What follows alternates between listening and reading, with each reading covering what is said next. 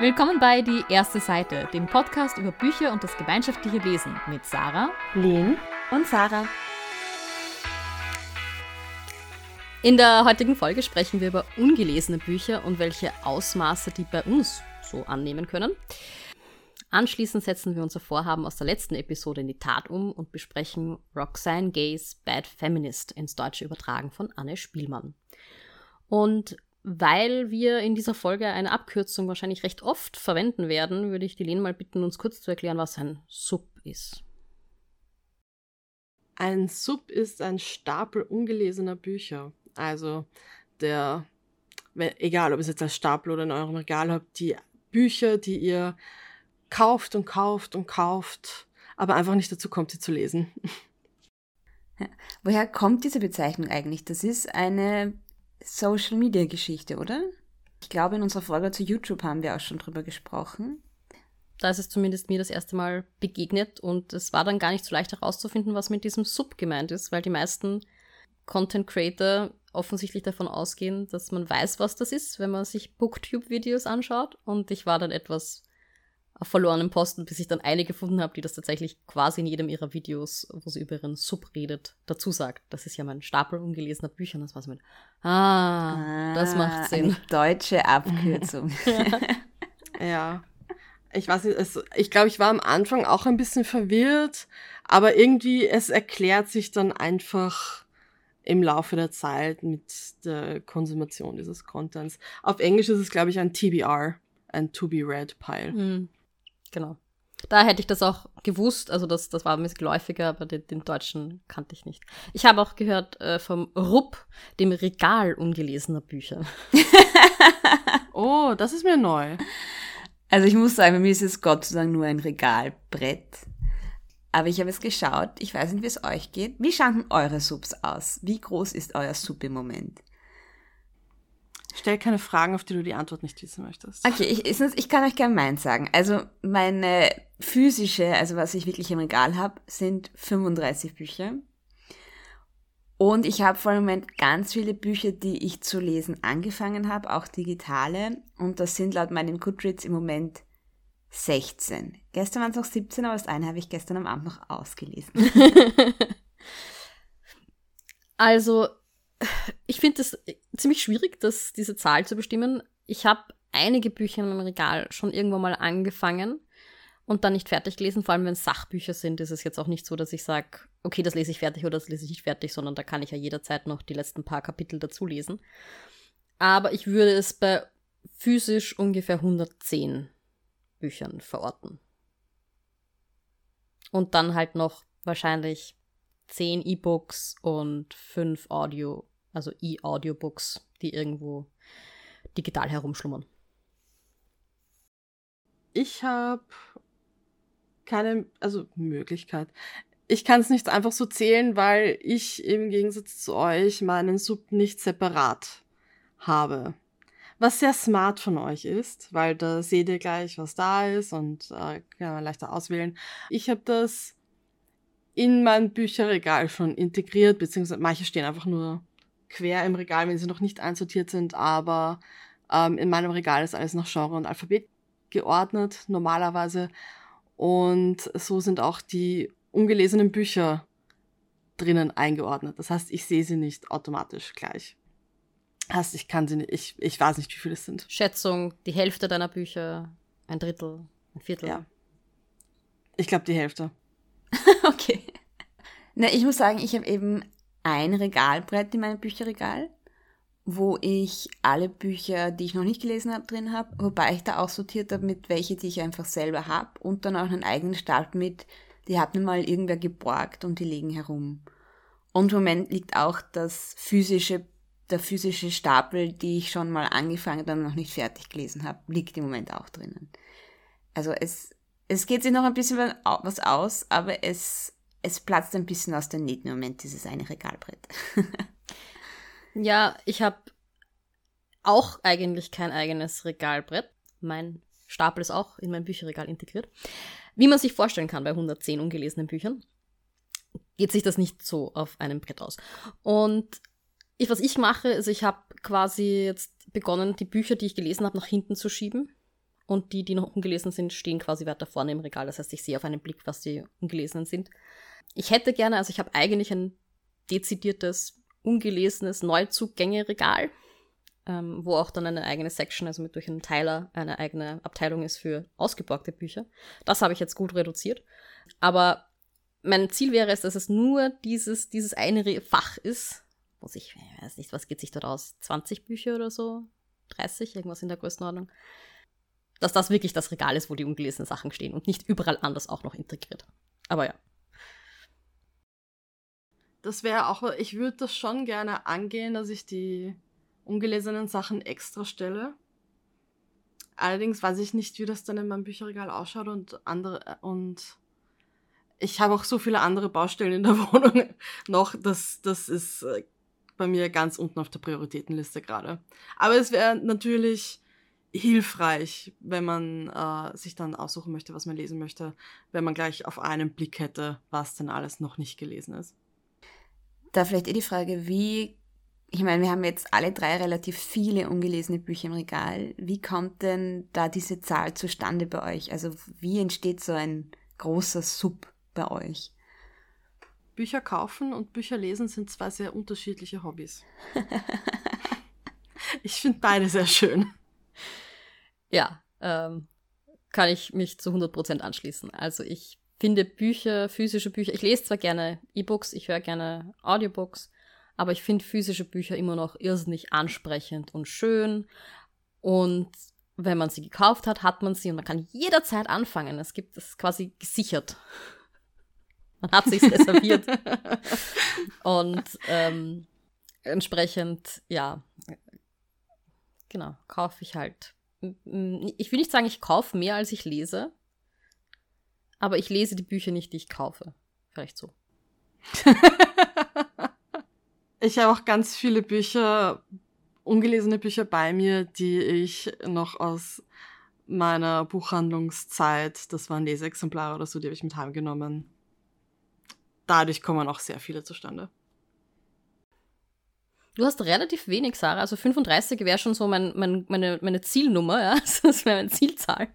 Ja, und ich muss sagen, ich meine, ich habe jetzt, sagen wir, so sieben bis zehn, die mir mal halt wer geborgt hat und die kriegt man dann halt einfach und eigentlich ist das jetzt nichts, was man gerade lesen will und ich glaube, manche von denen werde ich auch einfach nie lesen und werde ich einfach wieder ungepackt zurückgeben. Da ist zum Beispiel auch ein Buch über Philosophie dabei, weil ich das Gefühl hatte, ich kenne mich da viel zu wenig aus, aber ich habe halt auch jetzt nicht die Zeit, noch zusätzlich was Neues dazu zu lernen, weil ich gerade eh so viel am Schirm habe. Und dann ist einfach ein ganz großer Teil, ich hab, weiß halt eigentlich immer sehr genau, was ich lesen möchte und dann besorge ich mir das meistens als E-Reader. Aber ich gehe natürlich auch gerne in ein Buchgeschäft und dann nehme ich mir halt, habe ich mir halt eine Zeit lang Dinge mitgenommen, die ich aber, glaube ich, nie lesen werde oder wo ich, oder die ich sage, die hätte ich gern gelesen gehabt oder da habe ich jetzt den Film gesehen und jetzt würde mich das Buch interessieren, aber der Queen's Gambit habe ich halt in der Netflix-Show geschaut und mir dann das Buch gekauft, aber ich hatte bis jetzt eigentlich nie Lust, dieses Buch zu lesen. Und ich muss sagen, ich habe das jetzt auch echt aufgehört, dass ich, und dass ich jetzt auch einfach versuche, nur mehr Bücher zu kaufen, wenn ich das Gefühl habe, dass ich die auch tatsächlich in nächster Zeit auch realistisch lesen werde. Ja. Das hat mich damals wahnsinnig irritiert, als ich von Marie Kondo The Life-Changing Magic of Tidying Up oder auf Deutsch Magic Cleaning gelesen habe. Da ist ja, glaube ich, die zweite Kategorie beim Aussortieren ist Bücher. Und da schreibt sie sowas in die Richtung, Bücher, die nicht quasi gleich angefangen werden, nachdem man sie gekauft hat, werden nicht mehr gelesen. Das war der Punkt, wo ich das Buch abgebrochen und weggelegt habe und für ein Jahr nicht mehr weitergelesen habe. Oder für zwei, ich weiß es nicht. Ja. Aber hast du es dann aussortiert? So ein Schwachsinn. Nein, ich habe es in meinem Regal. Ich habe auch noch gewusst, wo es war, als meine Schwester sich ausbauen wollte. Und ich habe mir gedacht, so ein Blödsinn. Aber mittlerweile stimme ich hier bis zu einem gewissen Grad zu. Also das heißt natürlich nicht, wenn ich nicht innerhalb von einer Woche anfange, dass das Buch nie gelesen wird, aber die Idee dahinter, dass man halt, wenn man sich das Buch kauft, gerade in sozusagen in der Verfassung sein muss, zu sagen, hey, das wird mich jetzt interessieren, ist schon richtig, weil ich hab, bin draufgekommen, ich kaufe halt auch ganz viele Bücher für, für die Sarah, die ich gerne wäre. Die äh, total hochgeistige Bücher liest oder ich weiß nicht, zu total tollen Themen Sachbücher ähm, sich reinzieht und ich weiß nicht was, die ich einfach nicht bin. Und da merke ich halt, wenn ich, also da habe ich früher, also viel schlimmer noch, aber es passiert mir immer noch, dass ich mir denke, ja, das, sowas sollte man gelesen haben. Oder sowas sollte ich gelesen haben. Mann, das ist, also, was man gelesen haben sollte, das habe ich schon überwunden, aber das hätte ich gern gelesen. Nur das, ich hätte es gerne gelesen, ist halt ein Unterschied zu, ich lese es gerne. Und dann bleibt es halt ungelesen im Regal. Ja, du, ich habe die Kondo auch gelesen und ich habe da bei meinen Büchern einfach dieses Does it spark joy angewandt. Und habe da viel aussortiert, wie ich äh, vor ein paar Jahren umgezogen bin. Ich habe, glaube ich, die Hälfte von meinen Büchern hergegeben zu dem Zeitpunkt dann, weil ich einfach nicht damit umziehen wollte, weil es einfach viel zu viel war. Und jetzt mache ich es so, dass ich wirklich schaue, welche Bücher ich mir physisch ins Haus hole, egal ob ich sie jetzt sofort lese oder nicht sofort lese. Gerade so Dinge wie Krimis oder auch Romans, weiß ich nicht, aber Krimis, einen Krimi liest du meistens nur einmal. Weil dann weißt du am Ende die Auflösung der Mörder, whatever. Und dann steht er ewig im Regal. Und ich finde, das ist dann den Platz im Regal meistens nicht wert. Und deswegen Krimis, Romance Novels und so Sachen kommen meistens nur noch auf den Kindle. Und ich schaue schon sehr stark drauf, was mir physisch ins Haus kommt.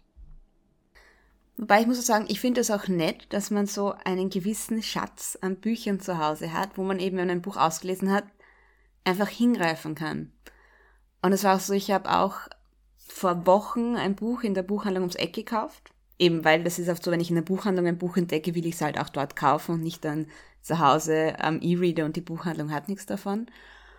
Und eben vor ein paar Tagen war es so, eigentlich habe ich gerade keine Lust, das Buch weiter anzuhören, das ich gerade als Audiobuch höre. Und dann bin ich in dieses Regal und hatte einfach Lust auf das Buch. Und das war jetzt auch voll das schöne Leseerlebnis einfach. Und ja, und jetzt steht es auch eingeordnet im Regal als fertig gelesen.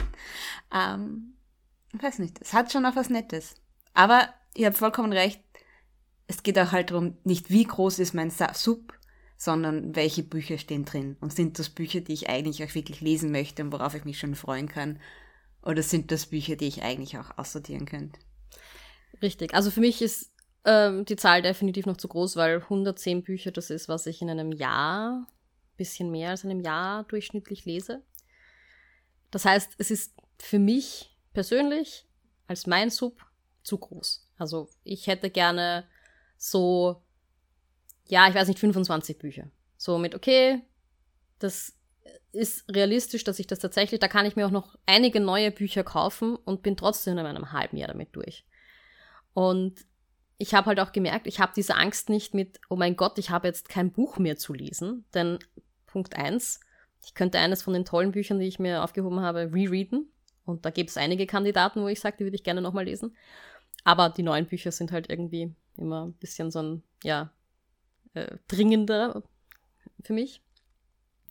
Äh, beziehungsweise ich, ja, gerade mit einem E-Reader, ich habe dann halt vielleicht kein physisches neues Buch zu lesen, aber mit einem E-Reader habe ich halt in zwei Minuten das nächste Buch, das ich lesen möchte, da. Ähm, und also ich hätte es schon gerne, dass es, ja, sagen wir 25 ist meine Zielzahl. Null wäre natürlich grandios, aber das wird nie passieren. Ähm, somit aber, aber so gar kein ungelesenes Buch zu Hause zu haben? Ja, ich fände das, wie gesagt, dann kann ich mich hinsetzen und auf meinem E-Reader lesen, das, was ich jetzt in diesem Moment gerne lesen möchte. Ist das nicht wieder, spricht da nicht wieder die Sarah, die du gerne wärst? Ja, also die, die realistische Sarah ist die mit 25 Büchern im Regal, das, da arbeite ich gerade dran. Ähm, aber wie gesagt, mich würde es nicht stören, keine ungelesenen. Es das heißt nicht, dass ich keine Bücher mehr im Regal stehen habe. Das heißt nur, ich habe alle Bücher gelesen und ich behalte auch nur die Bücher, die mir wirklich gut gefallen. Das heißt, ich könnte einfach hingreifen und sagen, hey, das habe ich seit fünf Jahren nicht mehr gelesen das hat mir damals urgut gefallen. Ich habe voll Lust drauf. Ich weiß genau, was mich erwartet. Geht schon. Genau, also unsere Subs sind doch relativ groß und wie man auch raushört, ist viel von uns ein Bedürfnis, auch diesen Sub ein bisschen kleiner zu machen. Das haben wir uns tatsächlich als Thema für die nächste Folge aufgehoben und wir würden jetzt ein Buch besprechen, eben das wir in Lens Sub gefunden haben. Ja. Und zwar ist das Buch, das wir heute besprechen, Bad Feminist von Roxanne Gay. Wenn ihr unsere letzte Folge gehört habt, habt ihr mitbekommen, dass wir da mehrere Bücher, ich glaube es waren sechs, bei allen so circa die ersten 10% gelesen haben und uns dann für eins von diesen Büchern entschieden haben. Das war eben Bad Feminist. Deswegen haben wir das für diese Folge jetzt komplett gelesen. Roxane Gay ist eine US-amerikanische äh, Autorin und Englischprofessorin. Äh, ihre Familie kommt ursprünglich aus Haiti.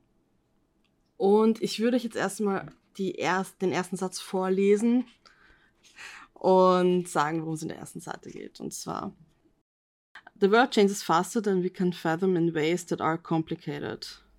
Genau, und zwar, ich habe die deutsche Übersetzung gerade von mir. Da lautet der erste Satz: Die Welt verändert sich so schnell, dass wir kaum noch mitkommen. Also die erste Seite ist quasi eine Introduction, eine Einführung in Feminismus und bietet auch schon Beispiele dafür, worum es im weiteren Buch gehen wird. Zum Beispiel um einen Comedian, der seine Fans darum bittet, Frauen am Bauch zu berühren für ein Video. Ähm, oder Sänger wie Robin Thicke von Blurred Lines, wenn ihr das kennt. Oder Jay-Z, die eben etwas problematische Texte haben. Und dass Frauen oft, wenn sie in Popkultur verwendet werden, in Filmen etc., eben wie Sidekicks verwendet werden und nicht die Hauptcharaktere sind. Ähm, das bietet schon einen ganz guten Einblick in das Buch, würde ich sagen. Wem würdet ihr das Buch empfehlen? Das Problem ist, ich sage das, ich nehme es vielleicht gleich vorweg, das Buch ist aus 2014 und es sind halt Essays, die zu, zum Teil sehr aktuellen Themen, also Dingen aus dem Zeitgeschehen äh, geschrieben wurden.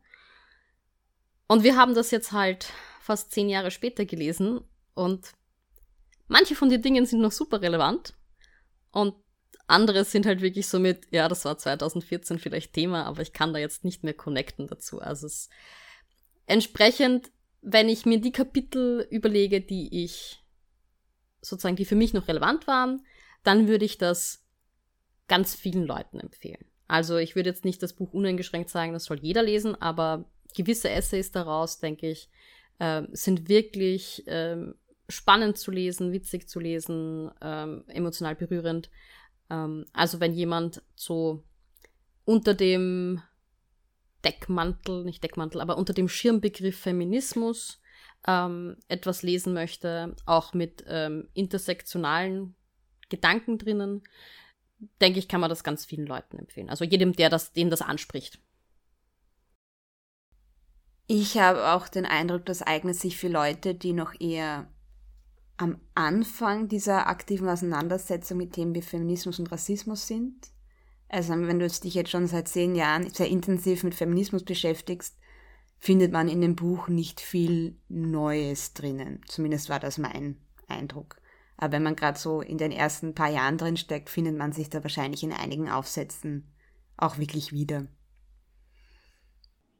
Ich glaube, dem kann ich ganz gut zustimmen. Ich glaube auch, dass das Buch gut geeignet ist für Leute, die sich ähm, für Feminismus gerade auch im Bereich Popkultur wie Film, äh, Musik und Bücher interessieren, weil das ganz oft der Aufhänger für das jeweilige Essay ist. Also das ist ganz oft am Anfang, dass sie etwas beschreibt, wie etwas in einem gewissen Film oder einem Buch ähm, oder einem Song ist und dann geht das Essay irgendwie weiter in ihre Gedanken. Und ähm, wenn das irgendwie von Interesse ist, glaube ich, kann das auch ganz interessant sein. Ja, generell. Also auch Serien werden ein paar erwähnt, wie gesagt. 2014, also das sind nicht die aktuellsten Serien, aber wenn man in der, wenn das das ist, was einen interessiert, Filme, Serien, glaube ich, wird man da doch bei einigen fündig. Ich muss aber auch sagen, ich glaube, der Titel Bad Feminist suggeriert zu großen Teilen ein anderes Buch, als das es dann ist, muss ich sagen.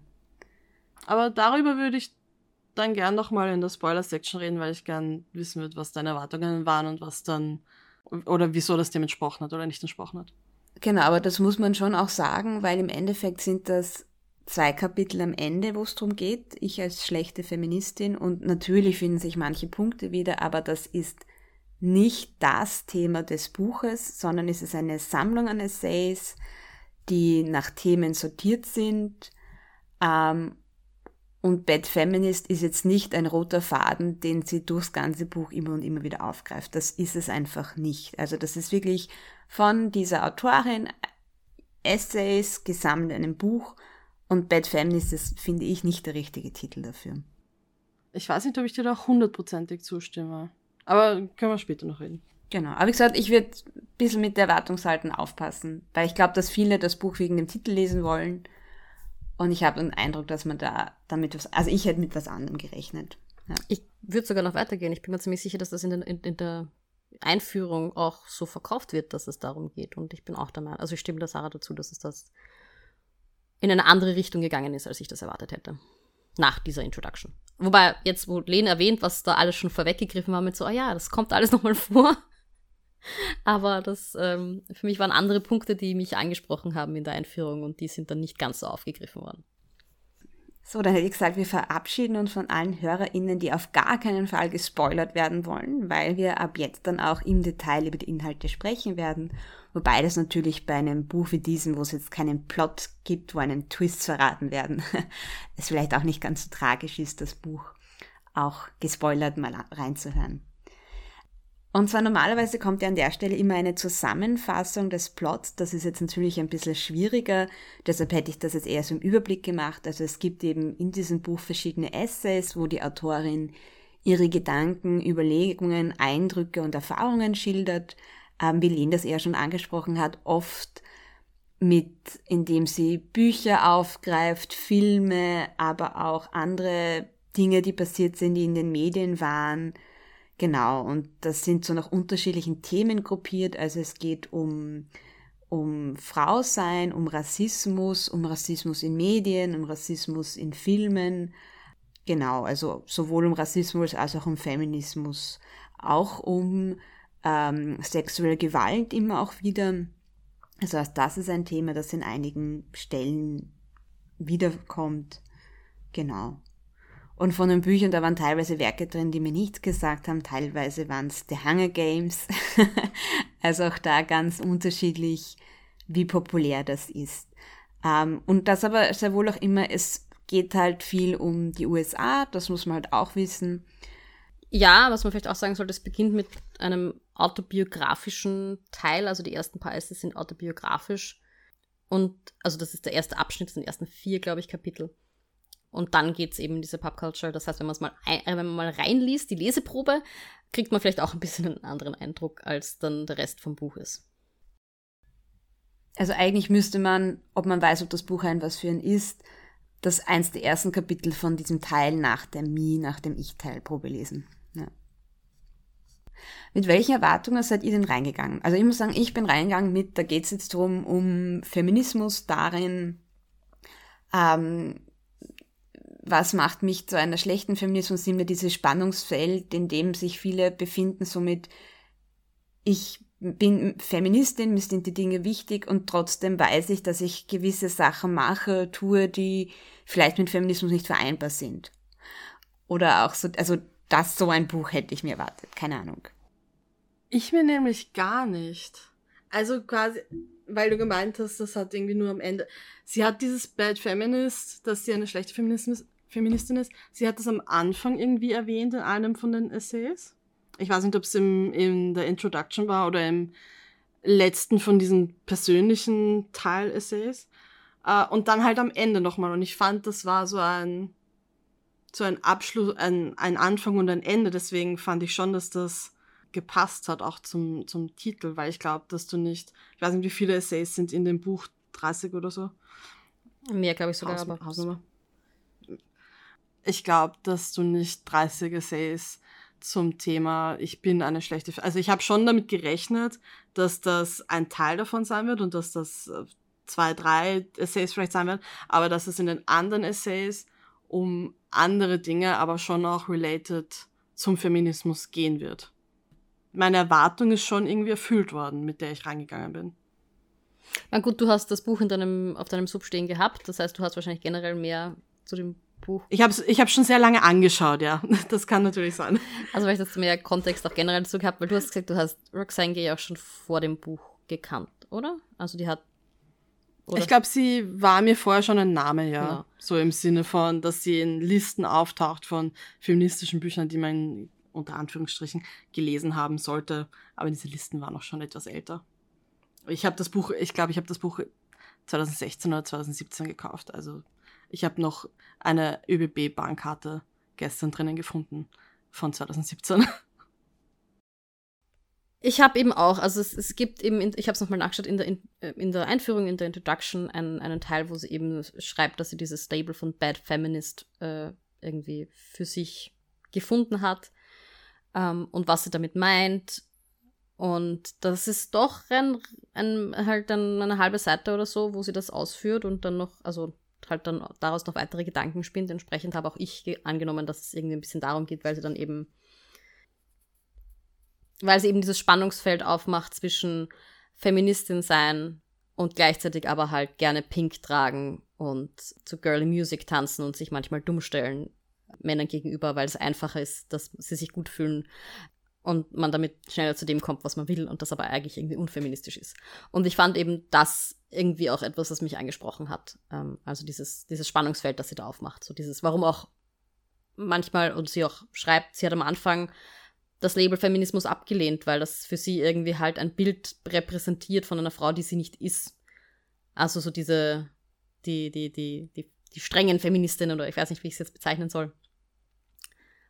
Und das war etwas, was stark mit mir resoniert hat, weil das eben auch so in meinen, also als ich angefangen habe zu studieren, war ich, habe ich mich nicht als Feministin gesehen. Ganz im Gegenteil, ich fand, das war etwas Komisches. So braucht man das. Habe das eben auch so mit einer sehr radikalen Einstellung verbunden. Und das ist es aber halt. Also Feminismus ist halt ein Spektrum.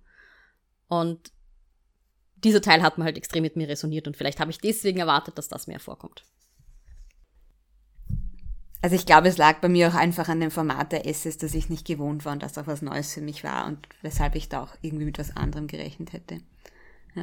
Meinst du, dass dieses Essay-Format für dich einfach nicht funktioniert hat oder einfach nur, weil es ungewohnt war? Oder sagst du einfach, Essays sind dir zu kurz, du kommst nicht richtig rein, da magst du nicht? Ich glaube, ich hätte mir halt echt eher so auf einer bisschen mehr Sachbuchebene das Buch erwartet zum Thema Bad Feminism, ja. Das ist lustig, weil ich mochte gerade die, weil es gibt schon ein Kapitel, wo sie dann irgendwie Leute zitiert, vielleicht nicht aus ähm, wissenschaftlicher Literatur, aber aus anderen Artikeln etc. Und ich mochte fast die Kapitel, wo sie mehr von sich unter Anführungsstrichen von sich selber ausschreibt und weniger zitiert, eigentlich lieber. Also ich mochte das, ich mochte das sehr gerne, dass es kein Sachbuch war. Ja, das Ding war ja, es, also sie hat dann zwar irgendwelche Zeitungsartikel erwähnt, aber sie hat ja dann auch einfach über ihre Gedanken dazu geschrieben. Aber ich mochte die Kapitel, wo sie über sich selber erzählen, ihre Geschichte, auch super gerne. Also die waren unheimlich spannend, die habe ich auch wirklich gern gelesen. Aber wenn sie dann irgendeinen Zeitungsartikel, dann auch einen Film erwähnt und vom Hundertsten ins Tausende kommt und ich dann auch einfach nicht mehr nachvollziehen kann, wie diese Themen da jetzt zusammenhängen und was jetzt eigentlich eine Conclusio sein soll, wobei ich glaube, sie wollte auch nie eine Conclusio schreiben. Es war halt so ein, ja, und was mache ich jetzt damit? Aber ich glaube, das ist so ein Thema, bei dem gibt es keine Conclusio oder kannst du keine Conclusio schreiben. Ja, aber so ein What's the point? Was war jetzt der Punkt vom Kapitel? Also, es muss keine Konklusion geben, aber einen Punkt. So was wollte ich Achso, du vom Kapitel. Sagen. Ich dachte vom, am Ende vom Punkt. Nein, nein. Also das, die, also das letzte Kapitel, dieses Bad Feminist Kapitel 2, das fand ich ja wieder ganz großartig. Aber zwischen war oft so ein, okay, ich weiß jetzt nicht, warum diese zwei, drei Sachen, die sie da erwähnt, wie die jetzt irgendwie zusammenhängen sollen und was sie mir jetzt eigentlich mit dem Kapitel sagen wollt. Plus eben, was wir schon angesprochen haben, manche Bücher oder auch Serien, die halt 2014 irgendwie relevant waren oder wahrscheinlich schon davor, weil wenn das Buch 2014 erschienen sind, sind einige von diesen Essays älter als das manche funktionieren noch gut. Das Hunger Games Kapitel, auch weil es einen sehr persönlichen Zugang da noch hatte, finde ich, hat extrem gut funktioniert. Das Twilight Kapitel hat mir auch gut gefallen, weil es ist immer noch was, worüber wir reden können oder was, ein Fifty Shades of Grey Kapitel, beides glaube ich. Also die waren cool, aber dann waren halt wieder Dinge, äh, die Serien, die ich vage weiß, dass es die mal gegeben hat, oder Bücher, von denen ich nicht wusste, dass es die gegeben hat. Ich glaube, du meinst da zum Beispiel dieses Sweet Valley High. Das fand ich nicht so schlecht, weil das war ja, das war wieder ein sehr persönliches mit, sie hat diese Bücher gelebt und Mhm. wir alle kennen diese trashigen Mädchenbücher, Serien aus unserer Jugend, Kindheit oder was auch immer. Also ich finde, da hat sie auch mehr über ein Genre gesprochen, aber sie hat wirklich an einem, ach, ich weiß es nicht, es waren halt Bücher, die mir wirklich nichts gesagt haben. Also auch so teilweise Einzelromane, da, da wo es bei, bei der einen, die in einem Fatcamp arbeitet. Dieses Buch zum Beispiel. Wo ich mir gedacht habe, so ungefähr. also, es war für mich einfach, ja, Ich habe die Kapitel gelesen, die du als relevant markiert hast. Ich glaube, das war da nicht dabei. Ja, also, aber da waren eben, da waren eben ein paar wirklich Romane, die irgendwann halt erschienen sind und das waren dann so Halbrezensionen, Halbreflexionen über die Themen, die da drin vorkommen. Und die waren halt so mit, oh, okay, gut. So ging es mir ein bisschen beim Kapitel über The Help. Ich habe den Film vorher nicht gesehen. Äh, es ist für mich so ein bisschen historisches Drama und das interessiert mich nicht so viel. Das Kapitel dazu war schon auch ein bisschen einfach ein Review, eine Kritik, wie ich sie jetzt, weiß nicht, nach einer, einer wenn ich eine Filmkritik suchen würde, nicht irgendwas über Racism. Und irgendwie habe ich jetzt noch weniger Lust, den Film zu sehen. Ich habe den Film eben gesehen, deswegen war es für mich ein wahrscheinlich relevanteres Kapitel. Plus, ich weiß halt, dass das immer noch ein Buch ist, also ich folge ja auch Booktuberinnen. Und da habe ich das erst letztens wieder auf einer Liste gesehen von einer Person, die gesagt hat, ja, das ist ja so gut sozusagen, das ist so ein, so ein, so ein Buch, das so, so viele Leute so gern gehabt haben und das ist jetzt halt sozusagen dran, dass sie das lesen wird. Und ich finde, das war halt schon ein wichtiges Kapitel, einfach ähm, um dieses, ein bisschen diese, diese Thematik von White Gaze und White Saviorism in Büchern und Filmen vor allem zu thematisieren. Und deswegen fand ich es spannend. Also ich fand, dass, dass es halt irgendwie dieses Thema aufmacht mit, ja, weiße Frauen schreiben über äh, historische Figuren, historische schwarze Figuren und das wird halt nicht von einem Sensitivity Reader irgendwie gegengecheckt. Und das lesen dann halt vor allem weiße Frauen, würde ich jetzt mal behaupten, ist das Zielpublikum. Und die finden das dann ganz toll, weil sie halt diese ganzen Nuancen, die da drinnen stecken, die, also diese ganzen internalisierten Rassismen halt nicht bemerken, weil sie halt internalisiert sind. Da, deswegen fand ich das Kapitel extrem stark. Voll, ich fand das war auch eines der stärksten Kapitel, auch wie sie beschreibt, wie sie da in diesem Kinosaal sitzt bei einem dieser Filme, die sie erwähnt hat. Und ich glaube, es war ja auch bei der Help. Und sie gesagt, mit laut an fast weißen, rein weißen Publikum und sie einfach, glaube ich, sogar zu weinen begonnen hat, weil sie genau gewusst haben, dass dieser Film gut ankommen wird und was da gerade alles schief läuft, eben mit schwarze Personen sind nur in ihrem Leid dargestellt, die aber auch am allerliebsten für ihre weißen Familien arbeiten möchten und dann auch diese, also dann waren auch ein paar Dinge drin, über die ich so noch nicht nachgedacht hat und die mir noch so noch nicht untergekommen sind. Zum Beispiel auch dieser Trope von Black Magic, also das sind halt irgendeine schwarze, unheimlich gute, tolle, fast magische Person, deren Rolle es ist, dem weißen Protagonisten oder der weißen Protagonistin weiterzuhelfen, dass die halt ihren Weg gehen kann. Genau, da auch diese Nicht-Thematisierung von Vergewaltigung. Warum hat diese eine schwarze Frau einen Sohn? Wer ist da der Vater? Oder dass auch Männer da nicht vorgekommen sind? Wo sind die? Sondern eben diese schwarzen Frauen, die am liebsten für ihre weiße Familie arbeiten, super magical sind und dann der weißen Protagonistin auf ihrem Weg helfen. Ja. Genau, oder auch so dieses Kapitel, wo sie drüber schreibt, dass in Filmen, die irgendwie critically acclaimed sind, immer nur Black Suffering, also das Leid schwarzer Menschen dargestellt wird und es einfach Filme, wo, wo schwarze Menschen halt auch einfach Liebesgeschichten erleben oder halt einfach lustige Sachen machen und, und andere Emotionen erleben, dass es die fast nicht gibt. 12 Years a Slave, glaube ich, war eins von den, einer von den Filmen, den sie dann bespricht, wo es halt irgendwie darum dann eine extrem männliche Perspektive ist und die Frauen quasi ja, Window-Dressing sind und selbst die Vergewaltigungen, also da halt dann Vergewaltigungen gezeigt werden, die nichts für die Story beitragen. Und wo dann auch das Leid vom männlichen Beobachter im Fokus steht, als Genau. was der Person Genau, gerade richtig, passiert, ja. Ich fand auch generell das Kapitel sehr stark, wo sie darüber gesprochen hat, wie Vergewaltigungen generell in Medien einfach als, als Trope, also nicht Trope, aber als Mittel verwendet werden und wie über die gesprochen wird. Ich fand, das war auch ein sehr starkes Kapitel. Ja. Also, dass es oft halt irgendwie der Weg der Heldin ist, ne? Dass sie, also wenn, auch in, in populären Filmen, dass dann die Heldin irgendwie ein Leid quasi durchstehen muss und das ist offensichtlich eine Vergewaltigung. Und dann kann sie irgendwie wachsen und darüber hinaus und ich weiß nicht was. Ja. Genau, und das waren eben so ein paar Kapitel, wo ich das Gefühl habe, ah, da waren jetzt wieder Dinge drin, über die es für mich spannend ist nachdenken, wo ich das Gefühl habe, da kann ich mir jetzt wieder was mitnehmen. Und es waren aber einfach viele Kapitel, wo ich mir gedacht habe, ja, vor zehn Jahren, da war ich gerade auf diesem Weg, das waren damals auch meine Gedanken, aber wie soll ich sagen, ich, dass Feminismus ein Spektrum ist, dass ich als Feministin sehr wohl auch weiblich sein kann, das sind Dinge, die mir, mir persönlich schon lang klar sind und deshalb war so ein, ja, eh. Das erinnert mich ein bisschen an die Diskussion über den Barbie-Film. Und ich bin sicher, wenn sie dieses Buch heute schreiben würde, wäre auch ein Essay über den Barbie-Film drinnen. Ich habe gegoogelt, sie hat zwei Dinge über den Barbie-Film bis jetzt gesagt. Der eine ist, sie schaut sich den sicher nicht im Kino an, sie hebt sich das für irgendein Flugzeug, also für einen Flugzeugfilm mal auf. Und dann hat es irgendwen getweetet, der gemeint hat, ja, Barbie ist zwei Stunden lang woker Feminismus-Scheiß oder so. Und sie so, vielleicht sollte ich ihn mir doch anschauen. Eine Kritik von Feministinnen an dem Barbie-Film war ganz viel, dass dieser Mono, äh, das ist jetzt ein Spoiler für den Barbie-Film. Ich weiß nicht, falls den wer von euch noch nicht gesehen hat. Und zwar hat America Ferrera, die äh, diese eine Mutter in dem Film spielt, einen Monolog, ähm, in dem es im Grunde darum geht, als Frau musst du das sein, aber du kannst nicht das sein.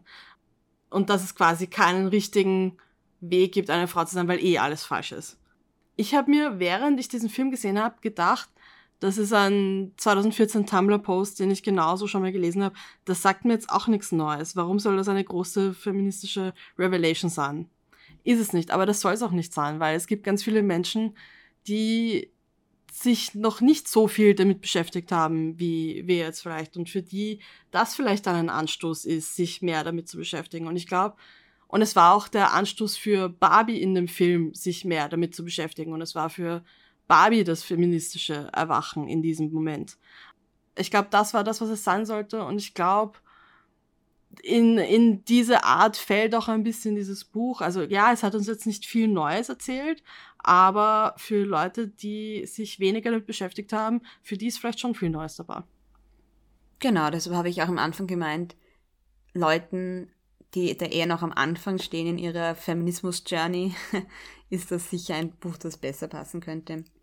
Wobei ich muss sagen, ich habe jetzt auch aus einem anderen Blickwinkel an den Barbie-Film gedacht und Roxanne Gay, weil etwas, das ich mir auch voll mitgenommen habe, ist dieses, dass wenn dann Frauen einen Film machen oder Frauen ein Buch schreiben, dass auch wir als Frauen, mit Sternchen immer äh, zu verstehen natürlich, dann den Anspruch haben, dass der perfekt sein soll. Also, dass wir dann auch sofort kritisieren, ja, aber der spricht die ArbeiterInnen-Schicht nicht an oder der spricht äh, diese Bevölkerungsschicht nicht an oder diese Gruppe nicht an. Und wir sagen, bei, bei, bei männlichen Werken machen wir das nicht, dass wir verlangen, dass eine männliche Serie das alles abdeckt und dass wir auch immer so überkritisch mit Dingen sind, die eine Frau macht. Weil natürlich, also Barbie als Film auch, ähm, da kam natürlich, fangen jetzt die Kritiken an, ja, aber diese Schichten kommen nicht vor und der Film deckt das nicht ab und das wird nicht thematisieren, so ein, ja eh, aber würden wir das denn 99,5 Prozent der männlichen oder Male-Gaze-Filme unterstellen, was die eigentlich alles nicht thematisieren, ja, also auch so diese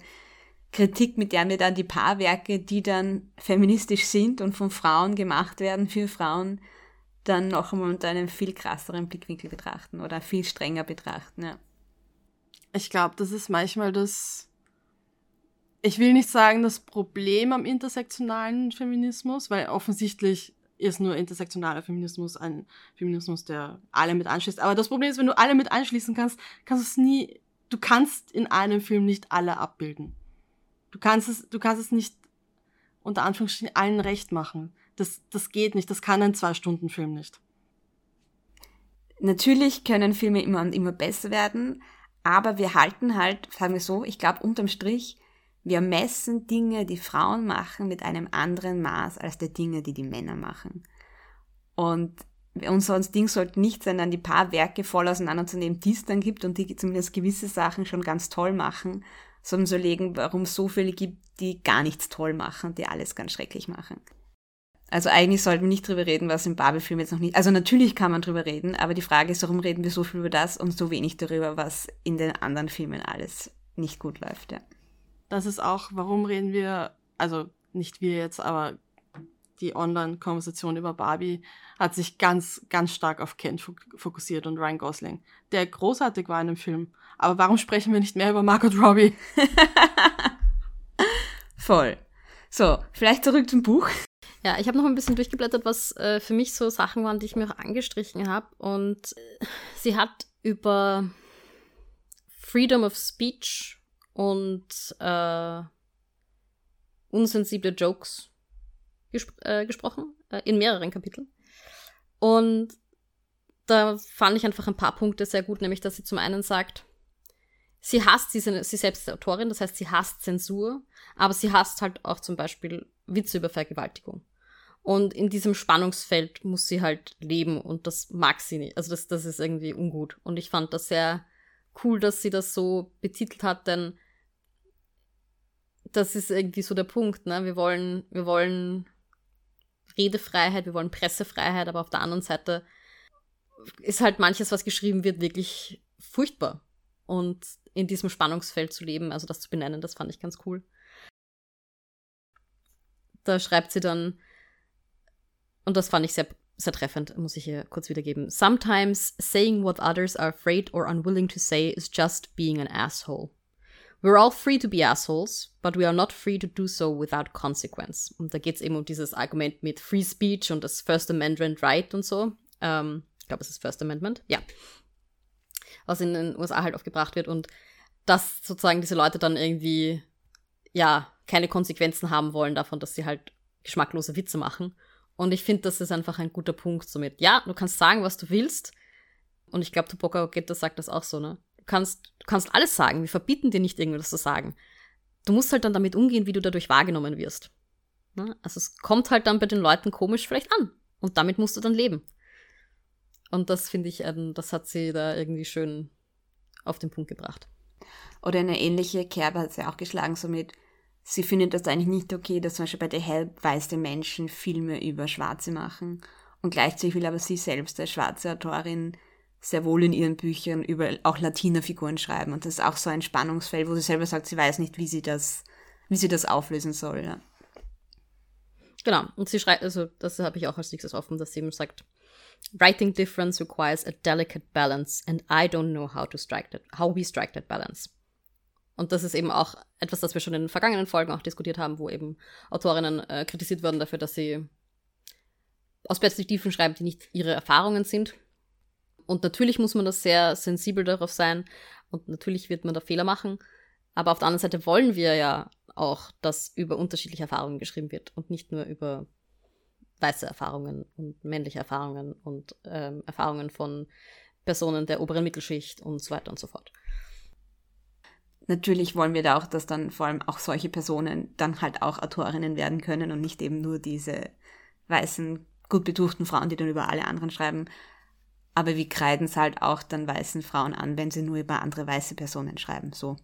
Genau, also sagen wir gesagt, die Lösung ist nicht, okay, weiße Frauen sollen halt jetzt über alle anderen schreiben, sondern wollte ich nur gesagt haben. Ja, nein, absolut, absolut. Danke, dass du das gashest. Genau das. Also es ist halt, weil wie gesagt, ich, ich möchte dann auch einer schwarzen Frau, wie der Roxanne Gay zugesteht, dass sie über die Perspektive schreiben kann, die sie interessiert und nicht nur ihre eigene reproduziert, die halt auch nicht äh, für die Gesamtheit an schwarzen Frauen aus Amerika steht, weil auch die haben halt unterschiedliche Erfahrungen. Und das ist eine Diskussion, die halt immer wieder stark geführt wird und finde ich ganz wichtig, das zu sagen. Es gibt da halt, es ist total schwierig, eine Antwort drauf zu finden und wir müssen da halt sensibel drauf, ähm, sensibel damit umgehen. Ja, und eben solche Sachen müssen auch immer wieder neu ausgehandelt werden und neu diskutiert werden. Wie gehen wir mit diesem Spannungsfeld um? Da war jetzt nicht tiefe Erkenntnisse drinnen, aber ihr Kapitel zu Fifty Shades of Grey war sehr unterhaltsam. also ich habe mir da einige Stellen markiert, einfach nur weil ich lachen musste. echtes BDSM in Fifty Shades zu, zum Verhältnis zu Fifty Shades of Grey ist so wie echtes Essen im Vergleich zu McDonalds oder so. War das nicht ja. auch in dem Kapitel? ja, das fand ich auch sehr, sehr lustig. Da habe ich auch gelacht. Na, generell schreibt sie in dem, also da kommt, finde ich, ihr Witz total raus, ihr, ihr, ihre, so ihre sarkastische Seite, wie sie die Dinge halt darstellt und wie sie dieses Buch zerlegt. Und ich fand das wirklich sehr, sehr unterhaltsam, das zu lesen. Auch dann eben, weil sie dann eben Gedanken ausführt mit, ähm, in Wirklichkeit ist halt die einer dann wieder nur ein, ein Device, ähm, ihre Unschuld ist ein Device, um den Christian Grey zu retten. Sein sozusagen, also auch da waren wieder, finde ich, ganz spannende Gedanken drinnen, was für Narrative wir da erzählen. Oder generell zum Prince Charming dieses, dass weibliche Figuren irgendeinen ziemlich mittelmäßigen Mann anhimmeln und sie müssen dann, ich weiß nicht, das alles aufgeben und ihr Leben ändern, damit ändern und Sachen zurückstecken, damit sie dann mit diesem mittelmäßigen Mann zusammen sein dürfen. Ja, ich meine, was ich mir vom Buch natürlich auch immer wieder mitgenommen habe, sind so Kapiteln, wo sie Dinge beschreibt, die eben insbesondere in den USA passiert sind, die man teilweise auch aus den Medien mitbekommen hat, aber auch Dinge, die man vielleicht nicht mehr so am Schirm hat, man denkt, was alles geschehen kann und was alles passiert eben mit schwarzen Jugendlichen, die ermordet werden und dann wird das noch die Schuld im Kind gesucht und der weiße Täter wird, glaube ich, sogar freigelassen und da wird eher versucht zu argumentieren, warum der eh richtig gehandelt hat. Also wo man natürlich wo es einem nur schlecht wird. Oder ein Kapitel, das mit mir auch so resoniert hat, ist, wo sie eben aus der Sicht von 2014 ihre Angst beschreibt, in welche Richtung die Rechte von Frauen in den USA gehen, ähm, dass eben Zugang zu, zu Geburtenkontrolle, über Kontrolle über meinen eigenen Körper, was da alles damals schon passiert ist und dass sie Angst hat, in welche Richtung das geht. Und dann liest man es neun Jahre später, man weiß, ganz viel von den Dingen, die sie befürchtet hat, sind halt jetzt eingetreten und es scheint halt eher auch schlimmer zu werden. Also so dieses, egal welche Rechte man sich erkämpft, ob das jetzt auf Ebene von schwarzen Personen, auf Ebene von Frauen ist, auf Ebene von queeren, queeren Personen, ähm, es ist erschreckend, wie leicht Sachen auf einmal wieder rückgängig gemacht werden, die man sich so lange erkämpft hat und in welche schrecklichen Richtungen es auf einmal wieder geht. Und bevor man überhaupt an den Punkt ankommt und sagt, so, okay, jetzt haben wir es mal halbwegs geschafft, weil auf dem Punkt waren wir noch lange nicht, auf allen möglichen Ebenen. Und auf einmal geht's wieder retour. Also es ist wirklich wie so ein, wie Sisyphus, den der Stein wieder runterrollt auf halbem Wege. Und dann halt auch, wenn man die heimischen Medien beobachtet, auch bei uns diese Diskussionen halt aufflammen. Das ist ja nicht nur ein amerikanisches Thema bei uns. Also hoffen wir halt, dass sich diese Dinge nicht so schnell wieder rückgängig machen lassen. Aber auch bei uns gab es diesen Sommer die Schlagzeilen mit ähm, FPÖ möchte irgendwie Abtreibungskliniken abschaffen oder was auch immer. Also das oder dass Gendern verboten wird in gewissen Kontexten. Richtig. Und man muss auch sagen, dass also auch in äh, Österreich und Deutschland schwarze Jugendliche oder schwarze Menschen durch Polizeigewalt sterben. Wenn man das dann immer wieder so mitkriegt und man sich denkt, ja, da war es dann wieder spannend, dass es ein älteres Buch ist, weil man sich bei gewissen Essays halt denkt, wow, es ist zehn Jahre später und es hat sich nicht gebessert. Es hat sich nichts verändert. Es ist schlechter geworden. Ja. Mhm teilweise. Das fand ich auch irgendwie ganz spannend, auch im, im, wie du sagst, im Vergleich zu jetzt und vor neun Jahren, wo man sich vor neun Jahren wahrscheinlich gedacht hat, hm, in zehn Jahren wird es wahrscheinlich besser sein. Mm -mm. Nein. Ich muss sagen, ich habe eh schon gesagt, ich, ich hätte mir unter Bad Feminist irgendwie ein bisschen, ich weiß nicht mehr genau, was ich mir erwartet habe, aber irgendwie ein bisschen was anderes.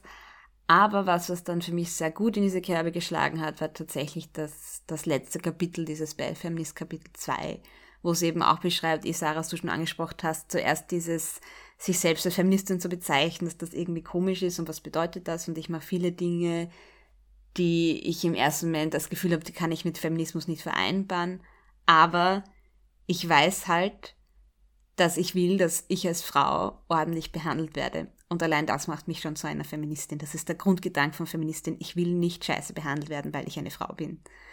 Ähm, oder ich meine, die Anzahl der Femizide in Österreich ist nach wie vor sehr hoch. Ich will halt nicht um mein Leben fürchten müssen, weil ich eine Frau bin. Wie sie dann schreibt, ich bin, also ich bin eine Feministin ganz klar und auch wenn ich in manchen Dingen vielleicht eine Bad Feminist, eine schlechte Feministin bin, ist mir halt ganz klar, für was ich mich einsetze und was mir wichtig ist und dass viele Dinge einfach nicht in Ordnung sind, ja. Und das fand ich, das hat sie voll gut auf den Punkt gebracht. Generell, da macht sie so ein bisschen ein Geständnis quasi, wo sie überall quasi Frauenklischees erfüllt. Das fand ich einfach total, das hat auch wieder sehr mit mir resoniert, dieses, ähm, wo sie dann schreibt, also da, da hat sie schon einen langen Ab Absatz und dann schreibt sie, ich weiß nichts über Autos. das war so ein Yes. Ich meine, bis zu einem gewissen Grad finde ich auch, ist das ja nicht ein persönliches Failing. Ja, ich könnte mich jetzt natürlich mit Autos auseinandersetzen, aber mir als Mädchen wurde halt auch nicht in die Wiege gelegt, dass ich mich mit Autos auszukennen habe und an mich wurden halt andere Erwartungen herangetragen von der Gesellschaft und entsprechend weiß ich halt immer noch nicht viel über Autos. Und ich fand, das war ein sehr schönes Kapitel, wo sie dann eben auch äh, schreibt, dass sie manchmal Fantasien hat, irgendwie ein, ein, ein Closet voll mit, äh, voll mit äh, hübschen Schuhen zu haben und so und diesen, ja, also dass das auch dazugehört ähm, und dass man sich dafür nicht, also dass wir halt in diesem Spannungsfeld leben und dass wir uns nicht genieren müssen, nur weil wir halt auch diese Klischees manchmal erfüllen. Was eben auch für mich eh resoniert hat, war, wie du sagst, das mit dem Autokapitel, weil ich bin auch die erste, die schreit, ja, aber Frauen können genauso Profisportlerinnen sein und äh, schneller als Männer sein und genauso gut Fußball spielen und keine Ahnung was. Gib mir einen Fußball in die Hand, ich weiß nicht, was ich damit tun soll.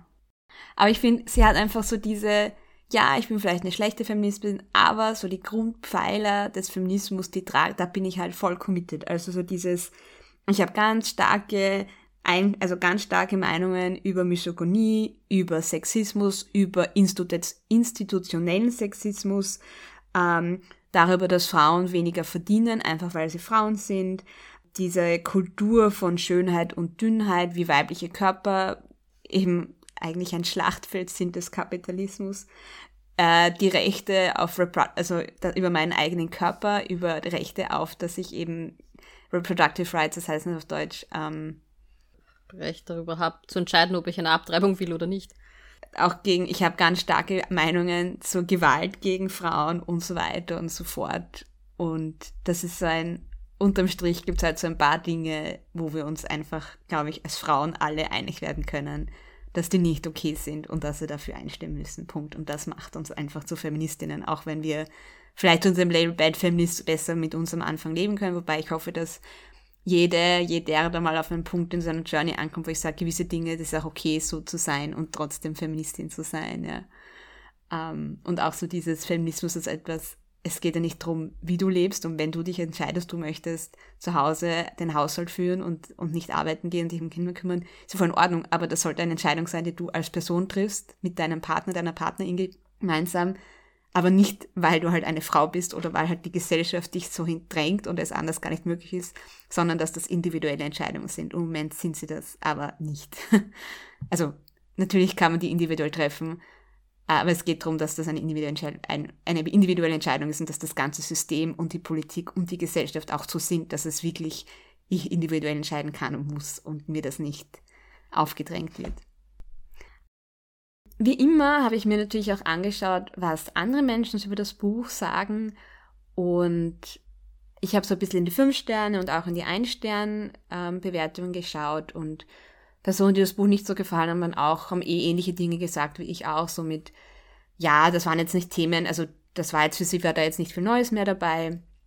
Oder auch das in dieses Format, wo sie da eben über gewisse Bücher und Filme spricht und auch so ein bisschen hin und her springt, dass dass das einfach nicht ganz so für sie gepasst hat. Während unter den Fünf-Sternen-Büchern findet man eben Dinge, wo man merkt, da hat das Buch eine Person genau am richtigen Punkt auf ihrer Journey erreicht, wo sie schreiben, sie haben zum Weinen angefangen, das hat so mit ihnen resoniert, das waren so viele Gedanken drin, die auch ihnen entsprochen haben. Also ich glaube, wie einem das Buch auch gefällt, hängt auch zum gewissen Grad davon ab, wo bin ich gerade selber in meiner Feministinnen-Journey und je nachdem holt es einen halt mehr ab oder weniger. Ja. Und wir können ja gern in die in unsere Stories dann posten ähm, auf Instagram, welche Kapitel besonders mit uns resoniert haben. Einfach so als ähm, Jumping-off-Point. Ich weiß nicht, ob man die Essays auch einzeln findet. Manche von denen. Manche wurden einzeln veröffentlicht, ja. Also kann man da auch mal reinschauen. Äh, weil Was eben für mich war, war, dass es halt so ein, so ein sehr starkes Auf und Ab war. Manche von denen waren wirklich großartig, äh, aber dann waren halt viele dazwischen, die gefühlt halt Füller waren, die halt da waren, damit es ein ganzes Buch wird. Diesen Kritikpunkt hätte ich vielleicht nicht so, wenn das jetzt ein, sage ich, linear erzähltes Buch wäre oder linear geschriebenes Buch, weil dann hat man halt Kapitel, die irgendwie so ein bisschen Einführungskapitel sind oder wo man sagt, ja gut, das Kapitel war jetzt nicht so meins. Hier war es halt ein bisschen stärker betont, dadurch, dass halt jedes Essay für sich eine geschlossene äh, Sache ist. Und dann merkt man halt schneller, welches Essay hat jetzt wirklich hier einen guten, hat hier gut reingepasst oder hat mit mir gut resoniert und welches eher weniger. Ich fand, also ich glaube, dass das einfach ein bisschen an dem Essay-Format liegt, dass nicht jedes gleich stark ist wie das andere, aber in einem, beim Essay fällt es halt mehr auf. Aber ich fand auch, dass viele Dinge resoniert haben oder mich daran erinnert haben, wie ich weiß nicht, vor zehn Jahren auf meiner Feministinnen-Journey war. Und dass es einfach Leute gibt, die dann noch am Anfang stehen und das, ich weiß nicht, ich habe das dann ein bisschen mehr appreciated. Und ähm, also mir jetzt insgesamt relativ gut gefallen. Der Vorteil von dem Essay-Format ist halt auch, dass wir sagen können, okay, wir lesen halt, also kann halt jemand anderen, könnte ich jetzt meine Version in die Hand drücken, wo ich markiert habe, welche Kapitel ich gut finde. Und der müsste nicht die Kapitel lesen, die, wo ich sage, ach, das ist irgendein Buch, das hast du von dem hast du nie gehört, vergiss es, sondern die Person könnte dann halt genau die Sachen lesen, wo ich sage, hey, das war cool und ich glaube, das ist auch wieder, also für die Person, die mein Buch kriegt, dann eine Stärke von dem Buch. Und ich glaube, Roxanne Gay ist einfach auch eine Person, die man sich merken kann, also der man auch auf Social Media folgen kann und schauen kann, was die sonst so geschrieben hat, weil sie einfach eine wirklich coole Socke ist. Mit diesen Worten, glaube ich, können wir die Folge für heute abschließen und verabschieden uns mit unserem gewohnten Tschüss. Ciao. Und Baba. das war die erste Seite, der Podcast über das gemeinschaftliche Lesen. Die nächste Folge kommt am 1. des nächsten Monats. Bis dorthin folgt uns auf Instagram oder Twitter unter die-erste-seite oder schreibt uns doch eine E-Mail an ersteseite.podcast@gmail.com. Bis zum nächsten Mal.